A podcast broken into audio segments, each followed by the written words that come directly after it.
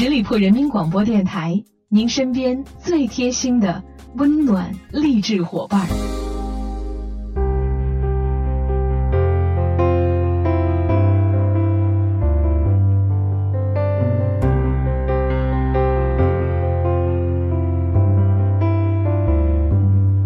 He says he's not afraid to love me, so am I.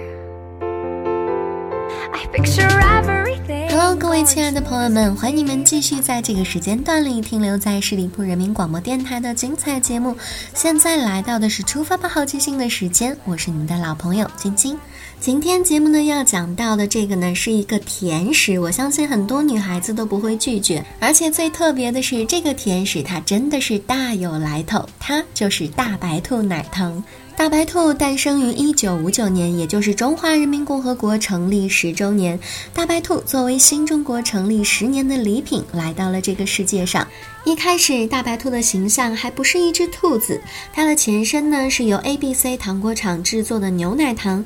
当年，糖果厂的老板冯伯庸尝过英国的牛奶糖后，决定仿制以液体葡萄糖、白砂糖、奶粉、炼乳等等的为原料进行手工生产。冯伯庸看米老鼠卡通片在上海非常的受欢迎，于是就在包装纸上使用了一只米老鼠的形象。再到解放后，ABC 糖果厂改名为爱民糖果厂，糖纸上的米老鼠由于已经在国外被注册了，才有了现在的大白兔形象。于是，冯伯庸的奢侈品米老鼠奶糖时代宣告结束，大白兔奶糖正式进入了生活的视野。大白兔的爸爸叫做王纯言，那小时候在上海市少年宫美术组学习，由于文革没有继续上学，后来他成为了糖果厂的学徒，于是就设计出了大白兔的形象。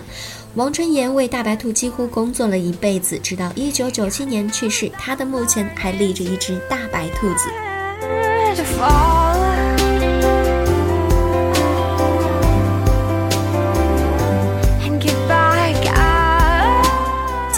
让我们一起来回忆一下各个时期的大白兔奶糖的故事吧。三年自然灾害时期呢，电视剧《钢铁年代》当中，鞍山钢铁厂的边立明和沈云霞结婚，请大家吃的喜糖就是大白兔奶糖。计划经济时期呢，原料都是按计划配给的，所以一天只能产两吨糖，再分配到南京路食品一店、淮海路食品二店。到了小年夜的时候，人们挤都挤不进排队的队伍里。一九七二年，尼克松访华，基辛格先来了一趟中国，在这个期间呢，他就爱上了中国的大白兔奶糖，离开的时候还顺手带了一些。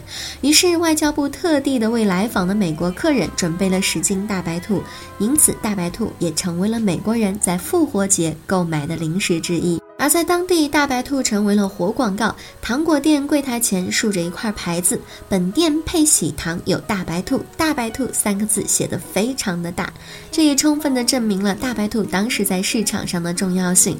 到了八十年代，有一种说法是七颗大白兔奶糖等于一杯牛奶。有人回忆到说，当时在学校里面每天都要发牛奶的，有一天牛奶就断档了，结果那个时候就是每人发了两颗大白兔奶糖来代替。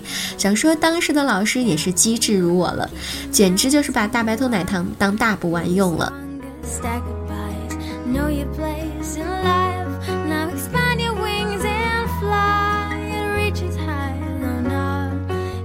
回想一下大白兔奶糖的经典配置：一颗奶糖捧在手心里，从糯米纸开始就流口水了，慢慢的舔，慢慢的咬，满嘴浓郁甘甜的奶香味儿。吃完后还得把糖果纸压平收好，糖纸上有号码，于是小男生争着比较谁的号码更大，想要集齐所有数字的糖果。女孩子下课了呢，就把糖纸折成会跳舞的小人儿，想来也是一段不能忘怀的青春记忆了。大白兔呢，一直是很热衷于出新包装的，包括六七十年代推出过绿铁盒的形象，还有八九十年代红盒子的形象。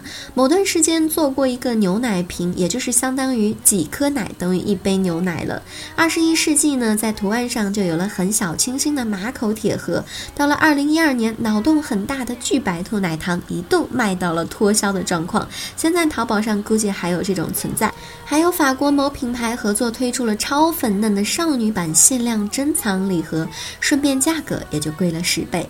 现在呢，大白兔已经五十八岁了，不过最贵的还是老糖纸，绝版的老糖纸一张已经能够卖出几十元了，甚至比买糖还要贵。你的家里还有着那么一张糖纸吗？啥都不说了，我要赶紧去买两斤大白兔奶糖，品尝一下历史的味道了。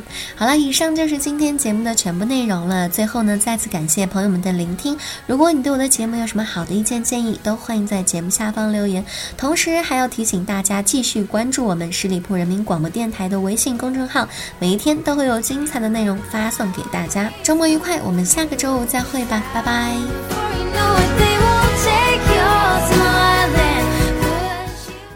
本期节目由十里铺人民广播电台制作播出。了解更多的资讯，请关注十里铺人民广播电台的公众微信和新浪、腾讯的官方微博。感谢收听，我们明天再见。